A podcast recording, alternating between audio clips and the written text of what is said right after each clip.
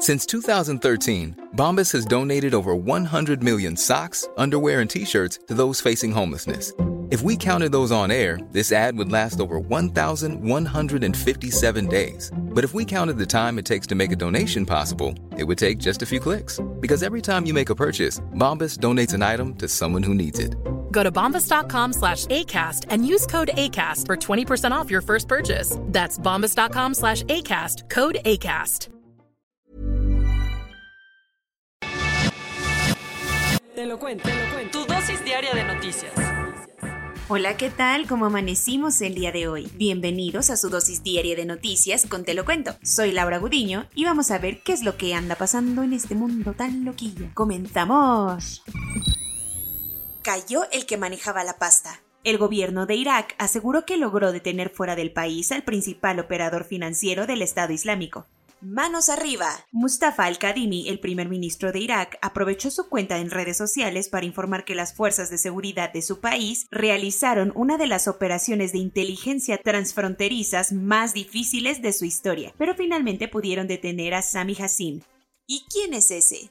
también conocido como Haji Hamid, se trata de uno de los hombres más importantes de ISIS, al punto que durante muchos años fue el segundo a bordo de la organización solo debajo del líder Abukar al-Baghdadi. Algo más, Yassin tuvo roles claves en los ministerios de Industria, Justicia y Finanzas del Estado Islámico, encargándose de todo el dinero necesario para llevar a cabo sus actividades terroristas. El sospechoso le juró lealtad al líder de Al Qaeda en Irak por ahí de 2003, coincidiendo con la invasión estadounidense a dicho país. Hasta el momento no está muy claro en qué país se realizó el operativo ni cuáles fueron las fuerzas encargadas de la detención, pero el anuncio llegó un día después de que Irak celebrara elecciones parlamentarias, en las que el grupo político del importante clérigo chi, Muqtada al-Sadir, se llevó la mayoría de escaños. Este, eh, ese, ese de dónde salió. Muqtada al-Sadir lleva años siendo una importantísima figura religiosa chi en el país, al punto que los soldados a su cargo combatieron la invasión de Estados Unidos hace casi 20 años. El bloque sadrista siempre ha sido una fuerza importante en la política iraquí, pero en las elecciones parlamentarias de este fin de semana consiguió un máximo avance pasando de 54 escaños en 2018 a los 73 que obtuvo en este 2021.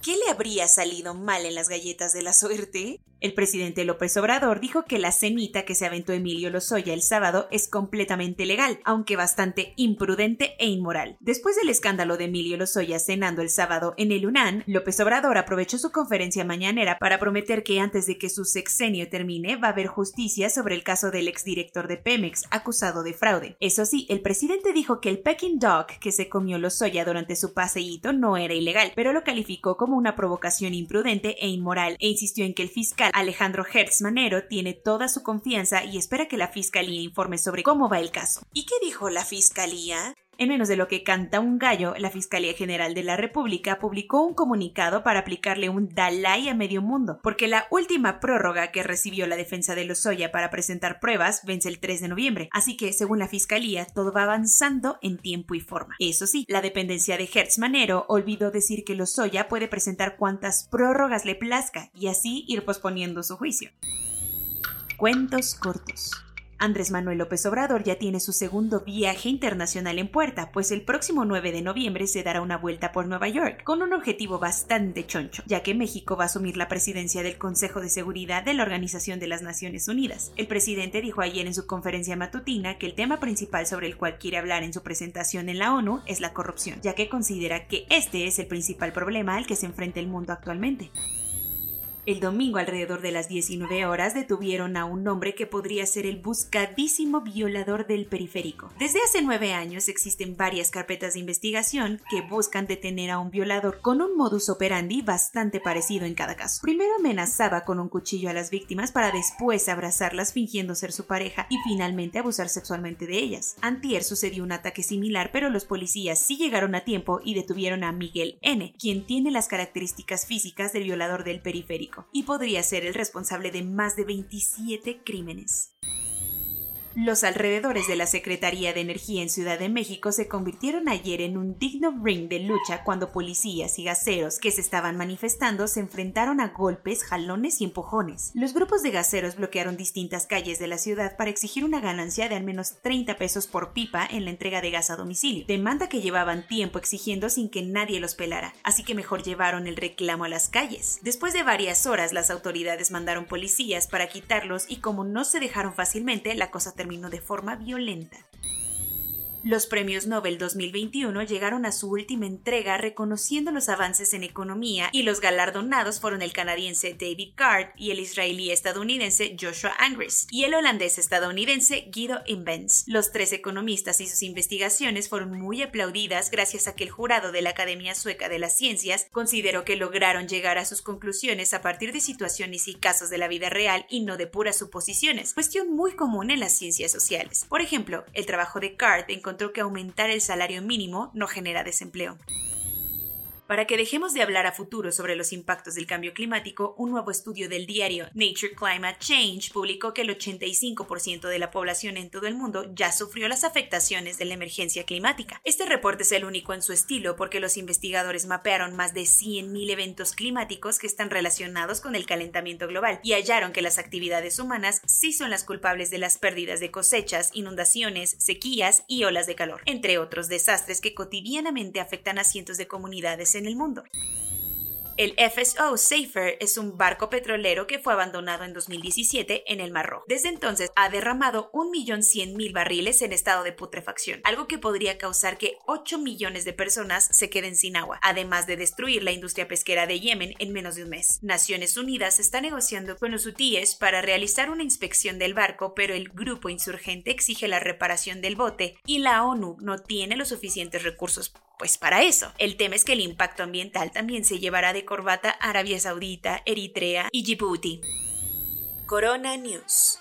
En México, el número total de vacunas puestas es de 107.381.477. El número de personas vacunadas con esquema completo es de 48.510.493. Esto representa el 54.21% de la población mayor a los 18 años. Padres de familia de todo el país se quejaron ante la Comisión Nacional de Derechos Humanos por el regreso a clases presenciales obligatorio sin por lo menos brindar una dosis de la vacuna contra COVID-19 a los alumnos. No se te vaya a pasar que entre hoy y mañana se aplicarán la segunda dosis para los jóvenes entre 18 y 29 años en cuatro alcaldías distintas de Ciudad de México. La Organización Mundial de la Salud recomendó que a todas las personas pertenecientes a un grupo de riesgo se les aplique una tercera dosis de refuerzo, sin importar qué marca de vacuna les haya tocado.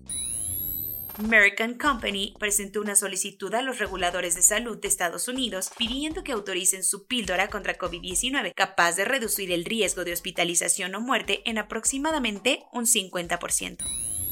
En los países europeos, la mayoría de la parte occidental donde más vacunas se han puesto, las tasas de muertes e infecciones han disminuido, menos en Reino Unido, donde el número de casos está aumentando. Uno de cada cinco pacientes con COVID-19 en estado crítico en Reino Unido son mujeres embarazadas sin vacunar y representan casi el 20% de los enfermos más delicados de todo el país. Después de más de 100 días en una estricta cuarentena, Sydney, Australia, volvió un poco a la vida ayer que reabrieron bares y restaurantes, además de que 10 personas vacunadas ya se pueden reunir en una casa. Soy Laura Gudiño y esa fue su excelente dosis diaria de noticias. Nos vemos mañana, cuídense mucho.